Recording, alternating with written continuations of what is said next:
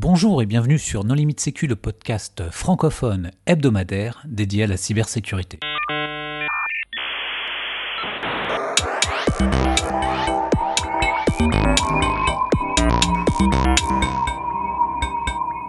Alors aujourd'hui, nous recevons Jean-Baptiste Kempf. Bonjour Jean-Baptiste. Bonjour. Pour discuter avec lui, les contributeurs Non Limite Sécu sont Jean-Philippe Gaulier. Bonjour. Paul Amar. Bonjour. Marc-Frédéric Gomez. Bonjour. Hervé Schauer. Bonjour. Christophe Renard. Bonjour. Et moi-même, Johan Hulot. Alors, Jean-Baptiste, pour les auditeurs qui ne te connaîtraient pas, est-ce que tu voudrais bien te présenter? Bonjour, je m'appelle Jean-Baptiste, euh, je suis un geek parisien de 37 ans et les gens me connaissent parce que je suis le président de Vidéolan et un des plus vieux contributeurs de VLC. Mais VLC, qu'est-ce que c'est? VLC, c'est un lecteur multimédia open source qui est euh, un des logiciels open source les plus utilisés et qui est français à l'origine. Donc c'est un logiciel qui est massivement utilisé. Et euh, comment est-ce que tu euh, abordes la cybersécurité dans le développement de ce logiciel? En fait, on a VLC, c'est aujourd'hui à peu près 500 millions d'utilisateurs réguliers et donc fait par une équipe toute petite sur lequel qui travaille sur énormément de plateformes. Euh, aujourd'hui, je dis en rigolant un peu que VLC c'est le logiciel français le plus utilisé au monde. C'est vrai, mais surtout je dis qu'on est sur plus, de plateformes que euh, que Google Chrome, que Firefox, que LibreOffice ou que les produits Apple. Et, c'est aussi vrai. C'est-à-dire qu'aujourd'hui, nous, on doit gérer énormément de plateformes, beaucoup plus que euh, beaucoup de logiciels, et on est très gros. Et la plupart des gens qui bossent, c'est des bénévoles. Résultat, on est une cible absolument parfaite pour les attaques, parce que, euh, évidemment, on n'a pas les équipes de sécurité de Google, et donc euh, on a beaucoup de problématiques de sécurité. Et si en plus, pour corser le tout, tu rajoutes le fait que euh, VLC, ça parse des, des, des, des, fichiers en C. Euh, donc nous, on écrit du C, du C++ et de l'assembleur. Euh, et on a énormément de formats. Bah, T'imagines bien que ça fait une catastrophe de sécurité. Alors justement, comment, comment tu gères ça? Donc en fait, euh, VLC,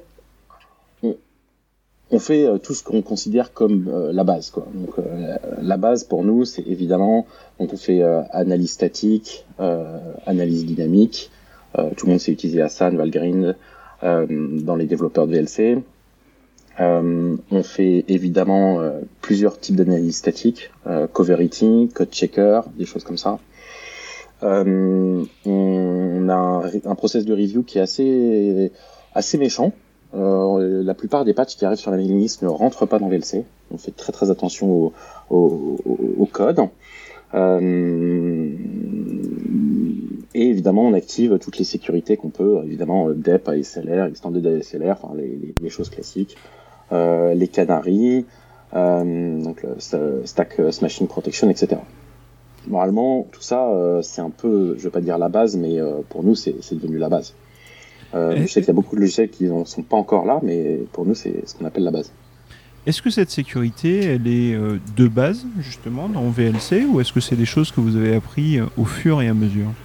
Non, non, non, c'est de base, mais ça a mis du temps, et notamment parce qu'à un moment, on s'est fait un peu engueuler par Microsoft et euh, parce que la version de Windows euh, était la moins sécurisée de toutes. Donc euh, il faut savoir quand même que l'équipe de vidéo LAN euh, et des gens sur autour de VLC n'ont pas une culture sécu très très importante à l'origine et on, on se les fabriquait. Et vous êtes combien à peu près dans cette équipe de vidéo LAN là, si, en termes de membres actifs? C'est hyper compliqué à répondre à cette question, euh, mais le cœur de, de VLC c'est entre 5 et 10 personnes. Donc, euh, et pendant très longtemps, c'était des gens qui travaillaient sur leur temps libre. Moi, j'ai passé des, des, des, des quantités d'heures. Euh, donc, c'est sûr que les problématiques de sécurité, bon, c'est quand même pas les trucs les plus fun. Quoi. Donc, c'est pas forcément les, les, la priorité. Et alors, comment ça se passe quand quelqu'un vous signale qu'il y a une faille de sécurité dans Vidéolan hein? Alors, euh, malheureusement, la plupart du temps, c'est je rigole.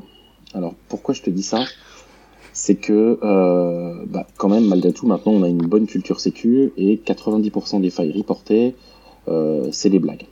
Alors la faille de sécurité la plus reportée c'est attention votre euh, FTP est ouvert en lecture et on peut lister les répertoires.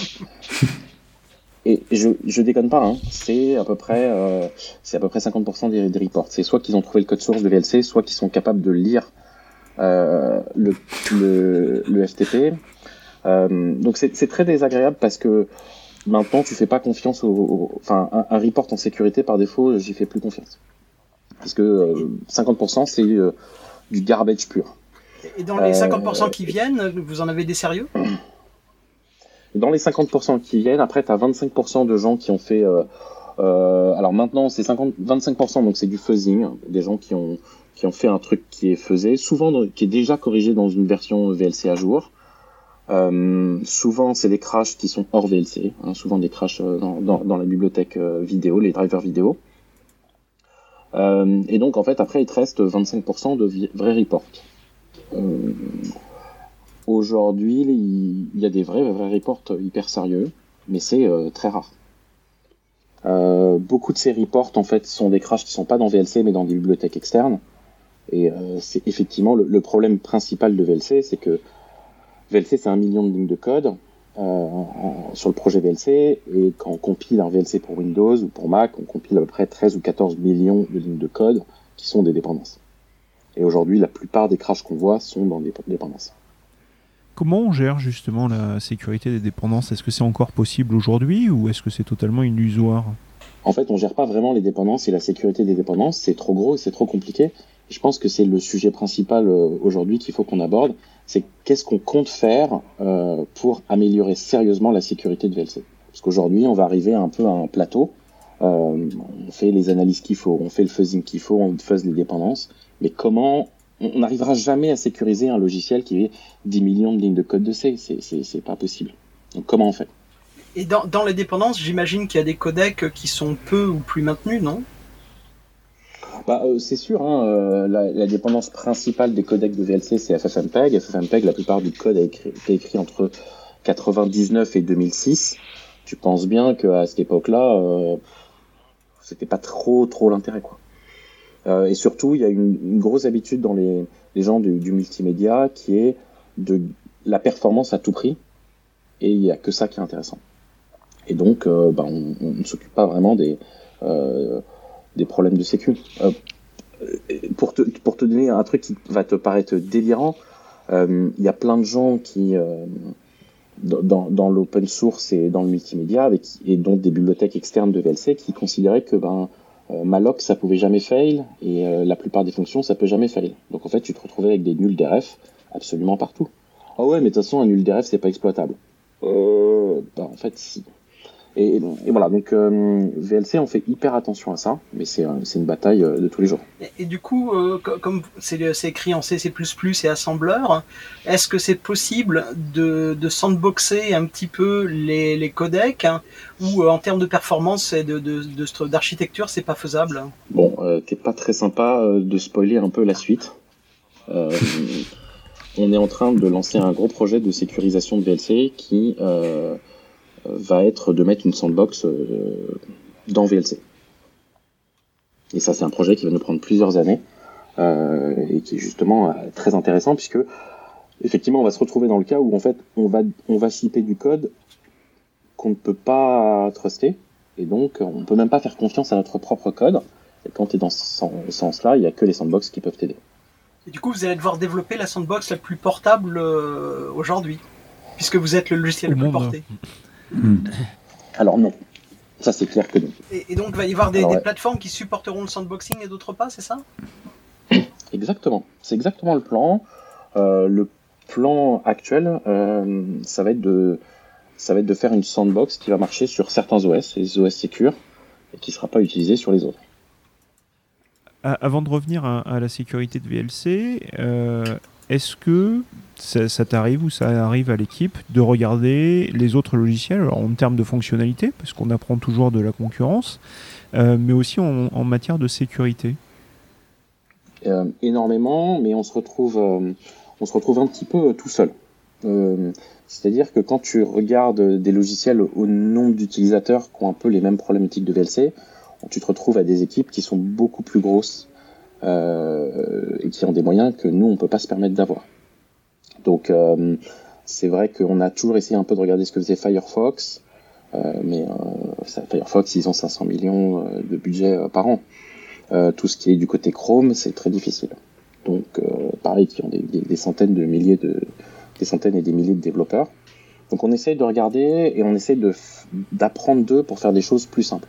Souvent, les solutions de VLC, c'est des solutions qui ont déjà qui existent déjà ailleurs, mais qui sont faites plus facilement. Par exemple, notre Crash Reporter, euh, c'est un truc qui est inspiré de Mozilla, sauf que le, nôtre, il prend euh, peut-être euh, un centième de ligne de code du leur, et il fait 80%, mais c'est parce qu'on a appris de leurs erreurs. Et, du coup, tu, parles de, Mozilla comme modèle. Eux, ils sont, ils, semblent avoir conclu que pour faire, pour coder de façon sécurisée, il fallait passer à des langages qui incorporent la sécurité comme Rust. Est-ce que c'est quelque chose que vous avez regardé? Alors nous, on fait de, justement, en ce moment, on est en train d'intégrer Rust dans VLC. Euh, c'est simple, dans le multimédia, euh, tu es dans le cas où tu fais du temps réel. Donc en temps réel, ça veut dire que tu n'as pas le droit d'avoir un garbage collector. Donc hmm. ça t'élimine quasiment tous les langages. Tu peux pas faire de Python, tu peux pas faire de D, tu peux pas faire de Go, tu peux pas faire de Ruby, euh, euh tous les langages un peu funky, euh, JavaScript, etc. C'est pas possible parce que moi, j'ai 16 millisecondes pour afficher une frame, j'ai 16 millisecondes. J'ai pas 16 millisecondes et un petit pouillem. Et euh, pareil, quand tu traites de l'audio en temps réel, euh, tu n'as pas le choix. Donc, euh, tu n'avais pas le choix, c'était du C ou du C++. Et c'est la première fois avec le Rust qu'on a un langage qui permet de faire euh, un peu de, safety sans avoir, euh, euh, sans avoir de garbage collector. Tu parlais tout à l'heure de d'équipes et ce qui va avec les équipes, c'est aussi l'argent. cependant, tu, as évoqué des logiciels d'analyse de code statique. Hein. Tu as évoqué Coverity, qui n'est pas un logiciel libre. vous avez beaucoup aujourd'hui de soutien de la part d'entreprises, d'organisations pour le développement de, de VLC. Et pour sa sécurité éventuellement? Non, non, non, très très peu. Euh, je dois avouer que sur la partie sécu, ceux qui nous ont aidés, en fait, c'est quand même euh, ben, Microsoft. Euh, et puis, grâce, à, grâce à qui on a enfin signé les binaires de VLC, hein, parce que pendant très longtemps, les binaires de VLC n'étaient pas signés.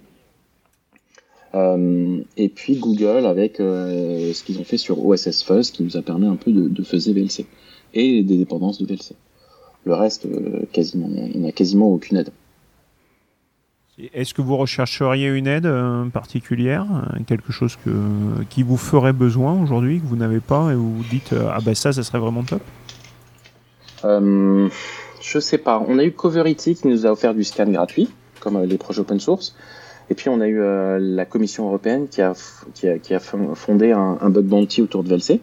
Donc ça c'était c'était super intéressant. C'est probablement quelque chose qu'on va refaire dans le futur avec un petit peu d'argent.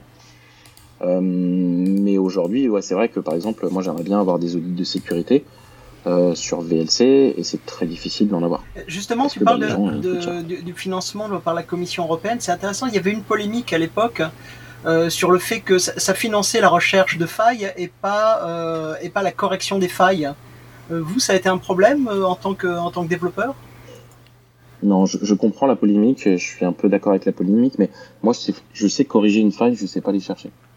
Donc, euh, si les failles elles sont trouvées en faisant du fuzzing, ça n'a littéralement aucun intérêt. Moi, ce que je veux, c'est des gens qui sont intelligents, qui cherchent vraiment des failles. Une fois qu'on m'a montré une faille, moi, je sais corriger. Donc, je, comprends la polémique. Nous, on avait désamorcé la polémique en, en...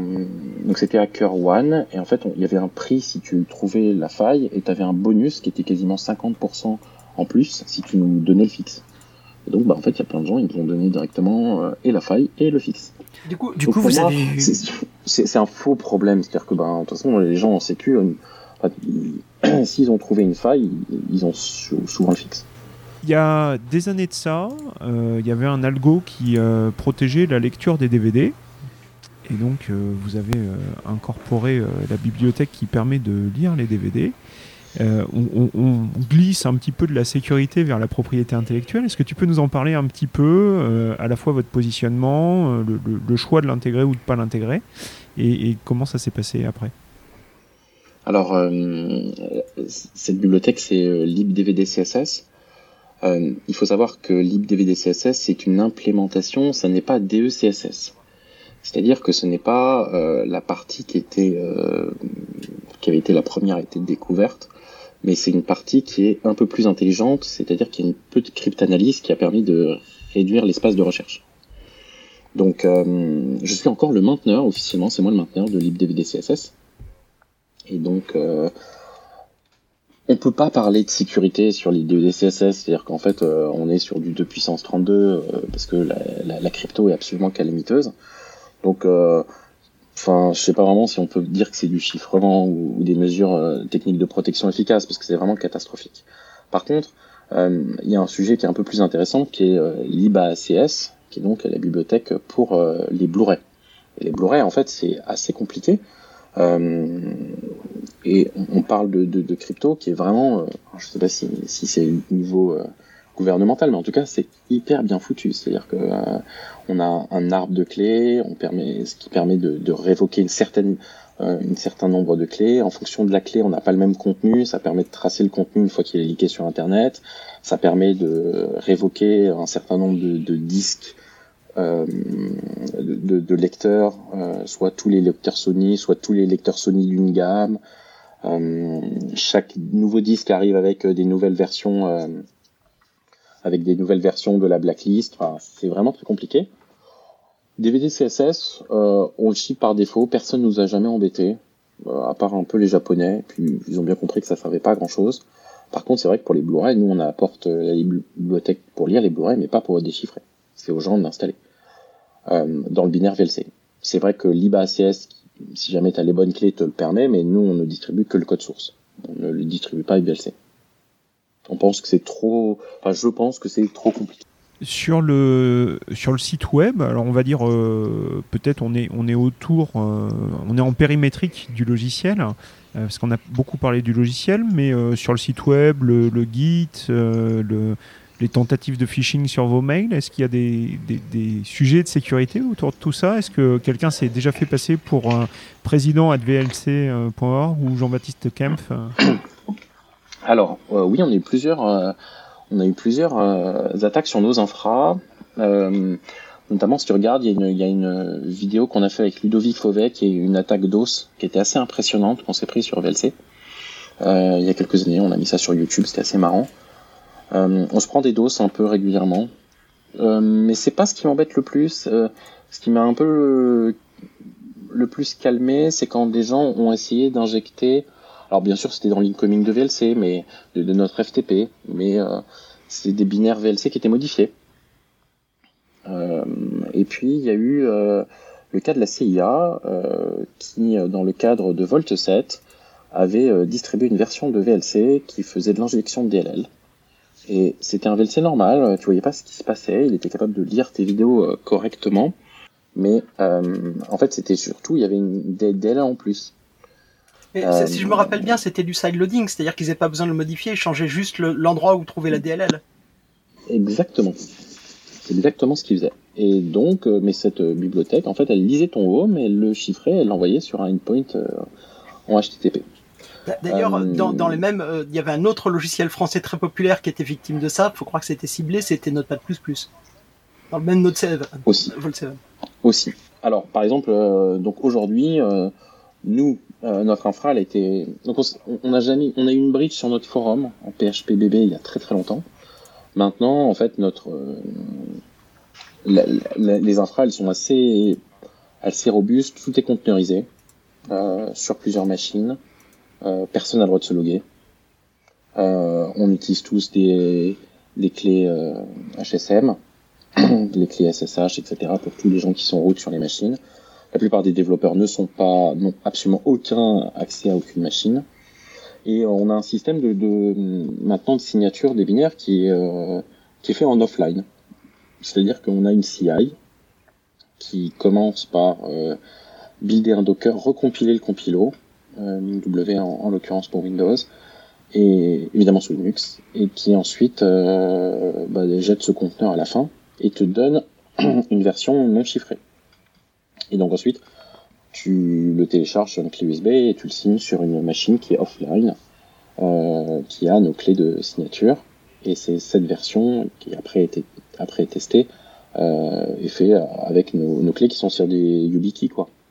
Donc on fait quand même un peu, on fait quand même pas mal plus attention que beaucoup de projets aujourd'hui sur, sur la sécurité.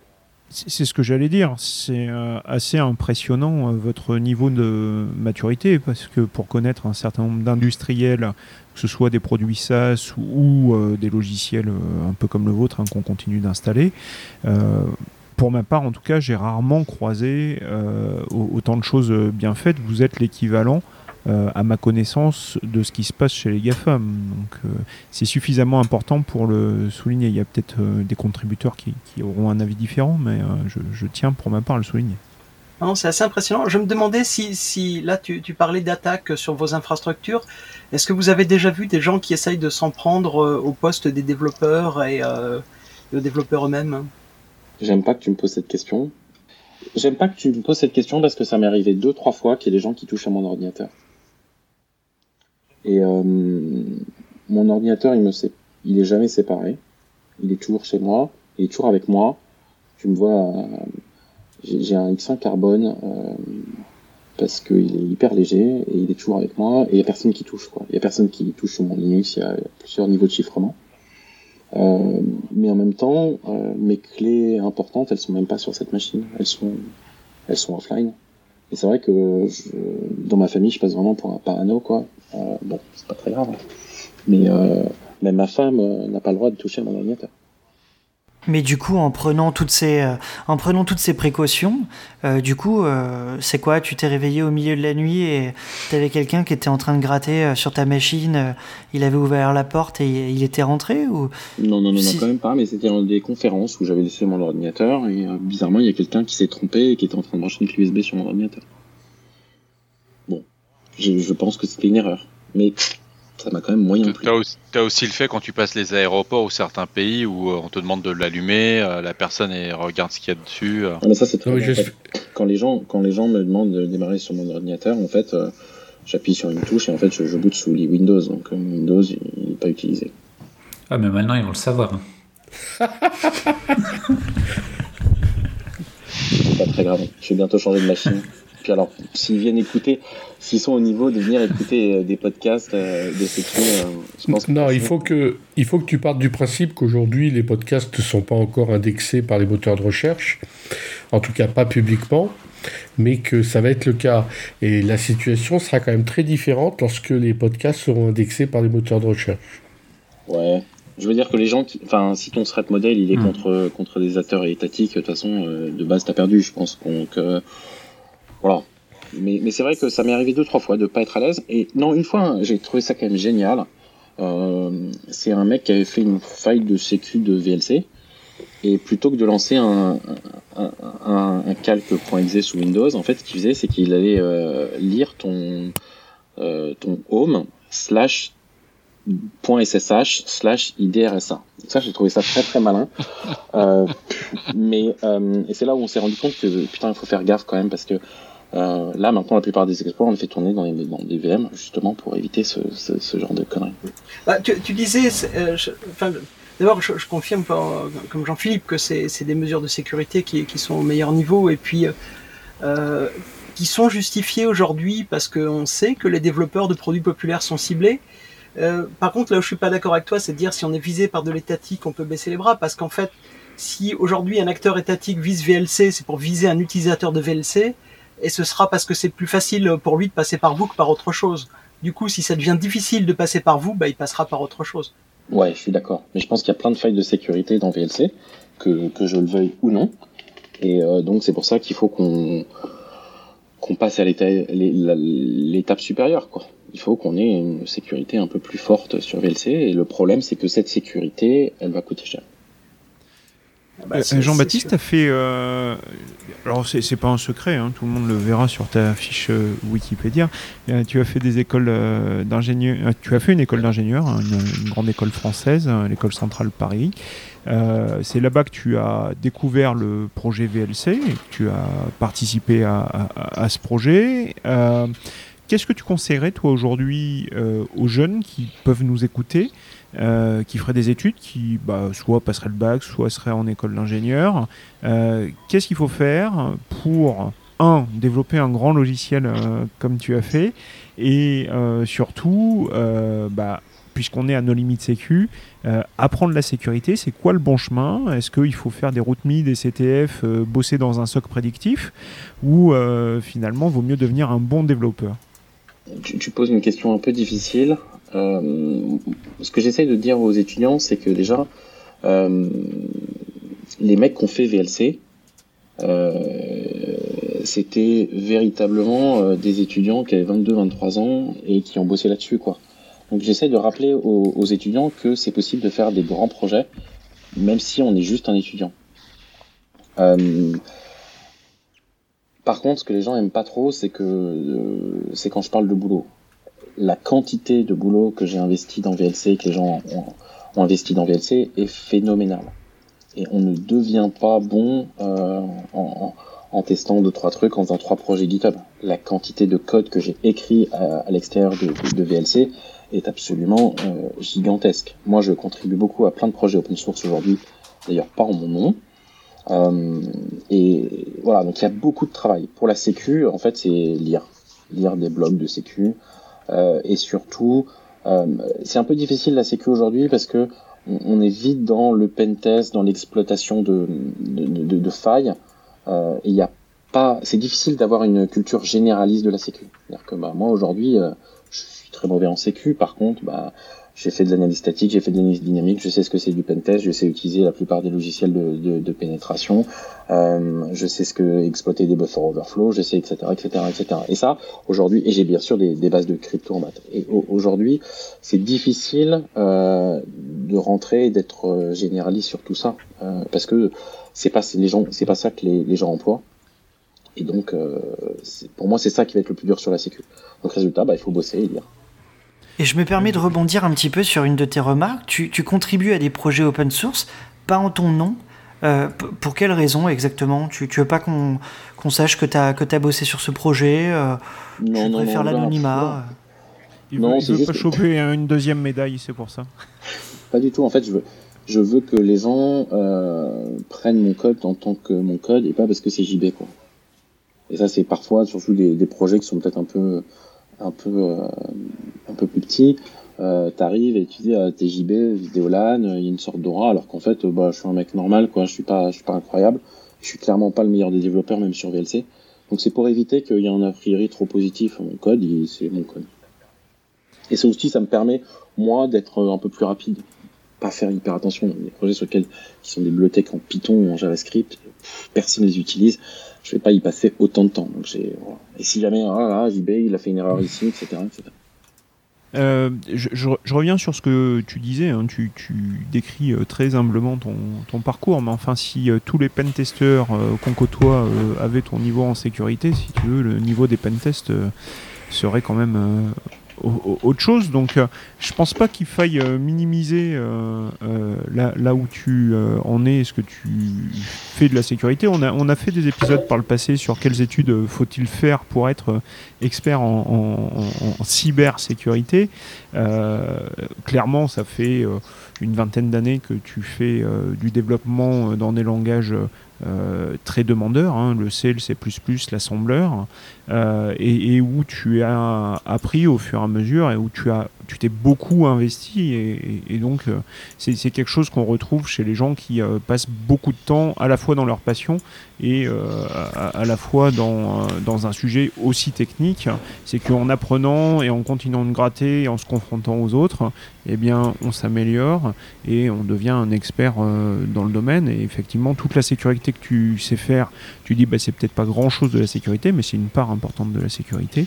Et euh, pour le développement, c'est euh, là une grosse part à mon avis.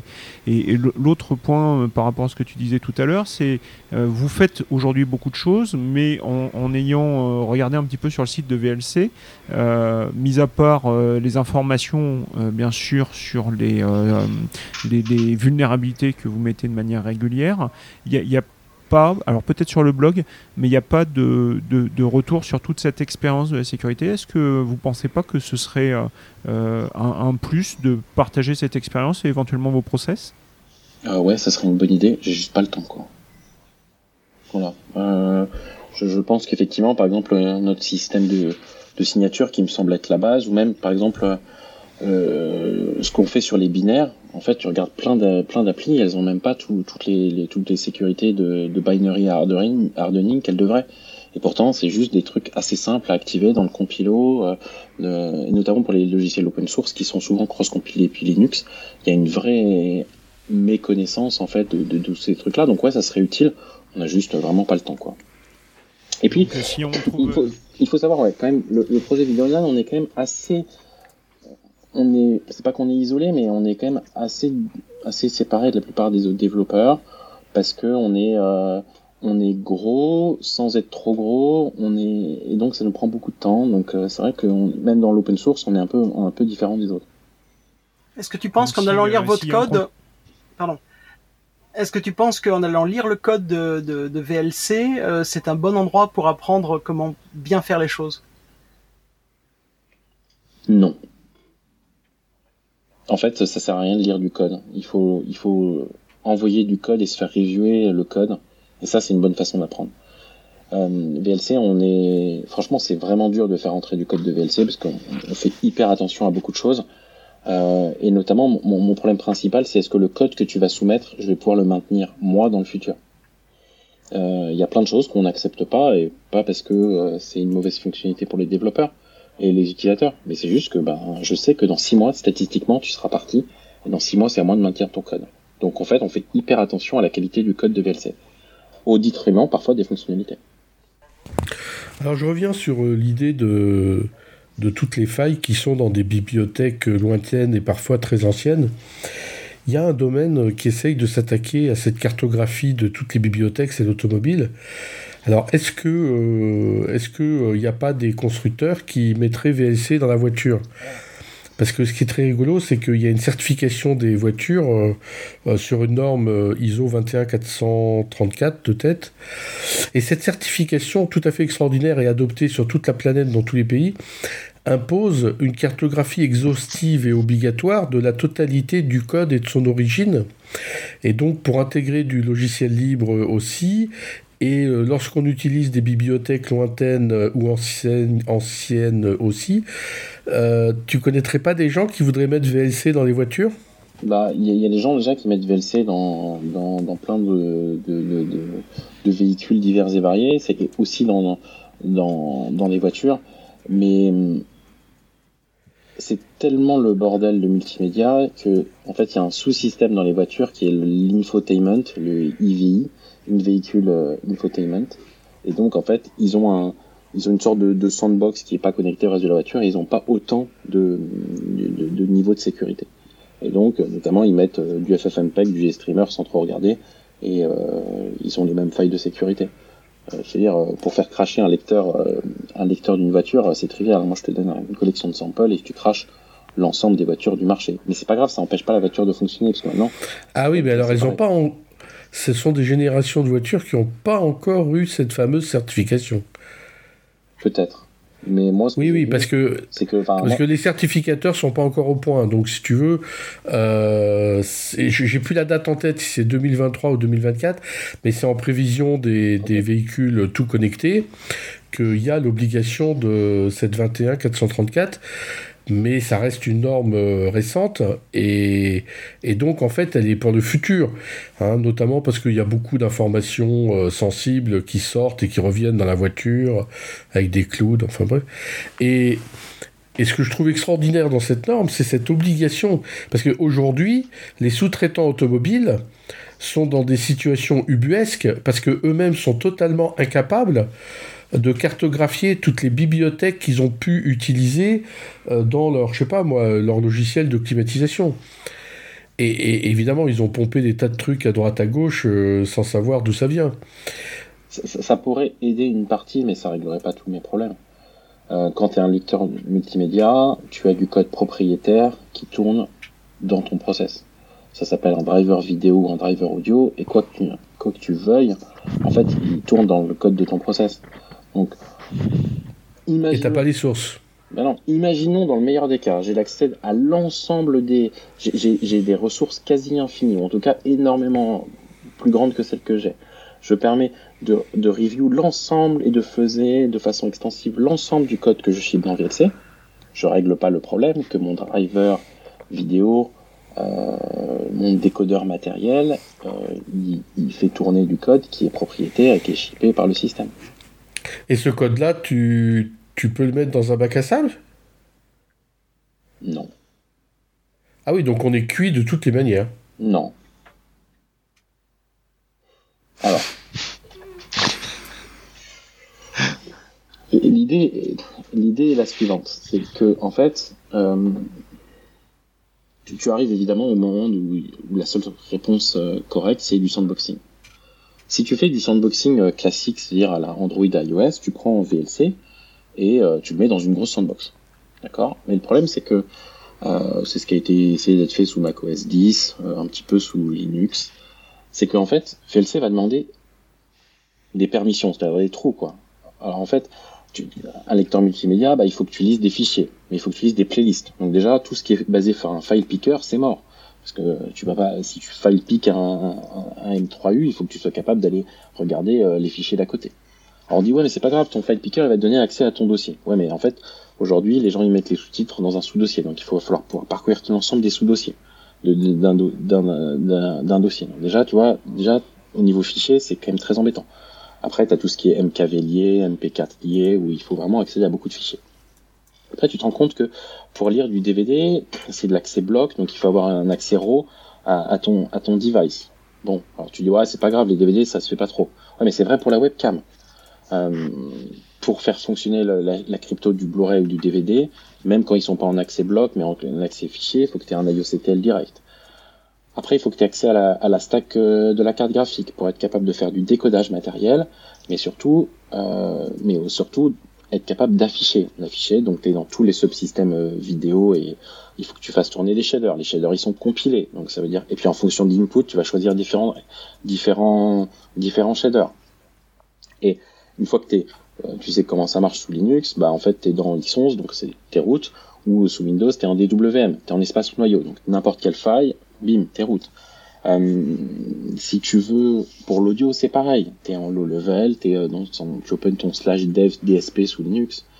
Euh, après, tu, tu, vas faire de l'OpenGL. L'OpenGL, elle passe son temps à les regarder. Enfin, tu regardes comment, quand tu ouvres l'OpenGL euh, sous Linux, ça ouvre euh, à peu près une dizaine de points SO qui se redirigent entre Mesa, la lib NVIDIA, euh, tout ça accède au, au registre sous Windows et au, à slash etc pour avoir de la configuration. Il faut accéder à ton proxy, il faut accéder à ton réseau, etc., etc., etc.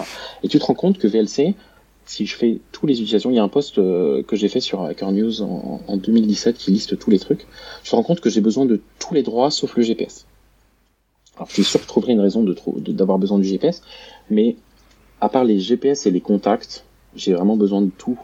Et donc en fait, l'approche traditionnelle de la sandbox où on met VLC dans une sandbox, c'est merdique, parce que je vais avoir des trous partout. La solution, elle est assez difficile, euh, c'est de faire plusieurs sandbox. C'est-à-dire que tu sépares euh, le process de VLC en, en, en domaine fonctionnel. C'est-à-dire que tu as une partie qui va être de l'audio, tu vas avoir une partie qui est de la vidéo, puis tu vas avoir une partie qui est, on va dire, une entrée-sortie, quoi, l'input. Voilà, je vais simplifier. Donc l'idée, ça serait, euh, et puis au milieu, tu as une partie un peu qui fait du parsing. Ça serait en fait d'avoir quatre domaines fonctionnels qui sont dans quatre sandbox différentes et dans lesquelles on ne donne l'accès que à ce qu'il faut. C'est-à-dire que la partie vidéo qui fait le décodage vidéo, elle n'a pas accès au réseau, elle n'a pas accès au file system. Et donc là, tu arrives tout de suite à un problème de, il faut faire une multi-sandbox euh, en multiprocess. C'est-à-dire en fait ce que fait la sandbox de Chrome. Sauf que Chrome, il travaille principalement avec des fichiers de 5-6 mégas. Nous, faut qu'on bosse avec euh, des entrées qui se chiffrent en mégabits par seconde, dizaines de mégabits, 50 mégabits par seconde, et en sortie à plusieurs gigabits par seconde. Puis Chrome, il doit pas synchroniser dans un process la vidéo et dans l'autre le son. Normalement, non, il fait pas ça. Mais on n'a pas non plus les, les, les capacités de, de Chrome, quoi au niveau euh, développeur. Enfin, je veux dire, Project Zero, c'est quand même un peu les meilleurs au monde aujourd'hui, euh, sur tout ce qui est sécurité. Donc, oh. et là, une fois que tu fais ça, ce qui se passe, c'est que dans, si jamais tu as ta partie vidéo avec du, du, code propriétaire et des drivers qui crash, En fait, tu n'affectes pas le reste, le reste du, du de l'exécution de VLC. Voilà, donc ça c'est sur, sur quoi on veut bosser. Euh, et finalement, on a déjà fait plusieurs proof of concept et on a bossé avec des stagiaires dessus. La partie la plus difficile, c'est pas la partie sandbox, c'est la partie euh, multiprocess. Et d'être capable d'avoir des IPC et, du zéro copie entre plusieurs process euh, de façon cross-platform. Et c'est là où je disais tout à l'heure que non, on va pas supporter toutes les plateformes. On va utiliser, bah, ce sera si jamais on la réponse c'est il faut que tu utilises la dernière version du kernel Linux et la dernière version de Windows 10, et eh ben ça sera comme ça quoi. Euh, en parlant de variantes, si, si demain vous avez euh, vous allez jusqu'au bout de votre processus de, de, de, mise en bac à sable des différents composants de VLC, euh, ça, ça, veut dire que vous allez maintenir deux, deux branches de code entre celles qui supportent les plateformes sécurisées et les autres, ou vous allez tomber, laisser tomber les plateformes non sécurisables?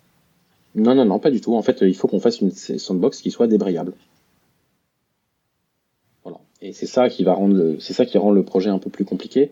C'est que, alors, c'est sûr que tu peux pas la débrayer une fois que tu as lancé VLC, mais tu dois pouvoir lancer VLC en mode sandbox et VLC en mode non sandbox. Et donc, euh, il faut que tu puisses réfléchir à ce que quand tu passes un pointeur euh, dans, et un pointeur de fonction, bah, parfois ça soit sérialisé pour passer en IPC sur un autre process, et parfois euh, ce soit juste en direct. Donc euh, c'est ça qui est compliqué. Mais le but c'est d'avoir un seul VLC. Et, là où on a de la chance, c'est que ce modèle il marche bien parce que euh, il y a eu plein de décisions qui ont été prises dans le passé de VLC qui sont pas forcément, qui n'avaient pas forcément beaucoup de sens à l'époque, mais qui vont rendre ce projet faisable. Alors que d'autres projets, notamment GStreamer, ils ont essayé et leur résultat était quand même pas, pas incroyable. Euh, pendant euh, de nombreuses années, VLC, ça a été euh, ton bébé. Tu es le président de, l'association autour de ça. Tu avais monté une, entreprise pour travailler sur des choses spécifiques. Aujourd'hui, tu es passé à autre chose dans ta vie professionnelle. Tu, passes encore combien de temps sur VLC Alors en fait, je suis à mi-temps CTO de Shadow. Donc en ce moment, c'est trois jours par semaine, je bosse chez Shadow et deux jours par semaine, je bosse sur Video Labs. Donc euh, je, je, bon, je fais des gros horaires, hein, on va pas se le cacher. Euh, et donc euh, j'ai encore du temps ouais, sur VLC. J'ai plus beaucoup de temps de coder, ça c'est sûr qu'en ce moment je fais plus de, de, de, de, la gestion de, de un peu de produit, un peu de vision, un peu de réfléchir à des solutions, un peu de l'architecte. Alors c'est un peu un gros mot pour moi, mais c'est un peu ce que je fais. Et puis aller récupérer de l'argent pour payer les gens pour bosser sur VLC. Alors bah, justement, euh, c'est peut-être le, moment de passer euh, des messages. Est-ce que tu, comment est-ce qu'on peut t'aider? Bah, euh, Là, je vous ai parlé du, système de sandboxing. on a réussi, grâce à l'ANSI et la DGA, à recevoir une subvention qui va nous aider à faire ça sur les deux prochaines années. mais s'il y a des gens qui ont des idées, parce que là, on a besoin d'idées et on a besoin de gens qui peuvent venir nous, nous dire que notre sandbox c'est pourri, notre idée elle est, elle est à chier, parce que c'est aujourd'hui qu'il faut nous le dire, euh, et pas dans deux ans quand on a fini le projet et qu'on se rend compte que ben, on s'est complètement planté. Donc aujourd'hui on n'a pas, pas, évidemment hein, des ressources, ça serait toujours cool, mais là j'ai plutôt besoin de bonne volonté et de gens intelligents qui veulent bien passer deux heures à réfléchir sur notre système de multiprocess et de sandboxing pour euh, y trouver les failles, avant que dans deux ans on aille revoir les gens de Quarks Lab et de Synactive et qui nous explosent notre sandbox en trois minutes. ça me semble être une bonne conclusion, mais peut-être que tu voudrais ajouter euh, quelque chose en mot de la fin? Euh, Pas spécialement. Euh, La sécurité, c'est un domaine compliqué pour les gens dans l'open source. Euh, et surtout, c'est un domaine qui, euh, pour les gens de l'open source, est vraiment trop étrange parce que les, la façon de parler est vraiment bizarre. Euh, pour moi, il manque beaucoup de gens qui soient capables de faire le lien entre la communauté euh, de la sécurité et la communauté open source. Et aujourd'hui, ça n'existe pas. Bon, bien, Jean-Baptiste, merci beaucoup euh, de nous avoir accordé un petit peu de temps. Chers auditeurs, nous espérons que cet épisode vous aura intéressé et nous vous donnons rendez-vous la semaine prochaine pour un nouveau podcast. Au revoir. Au revoir. Au revoir. Au revoir.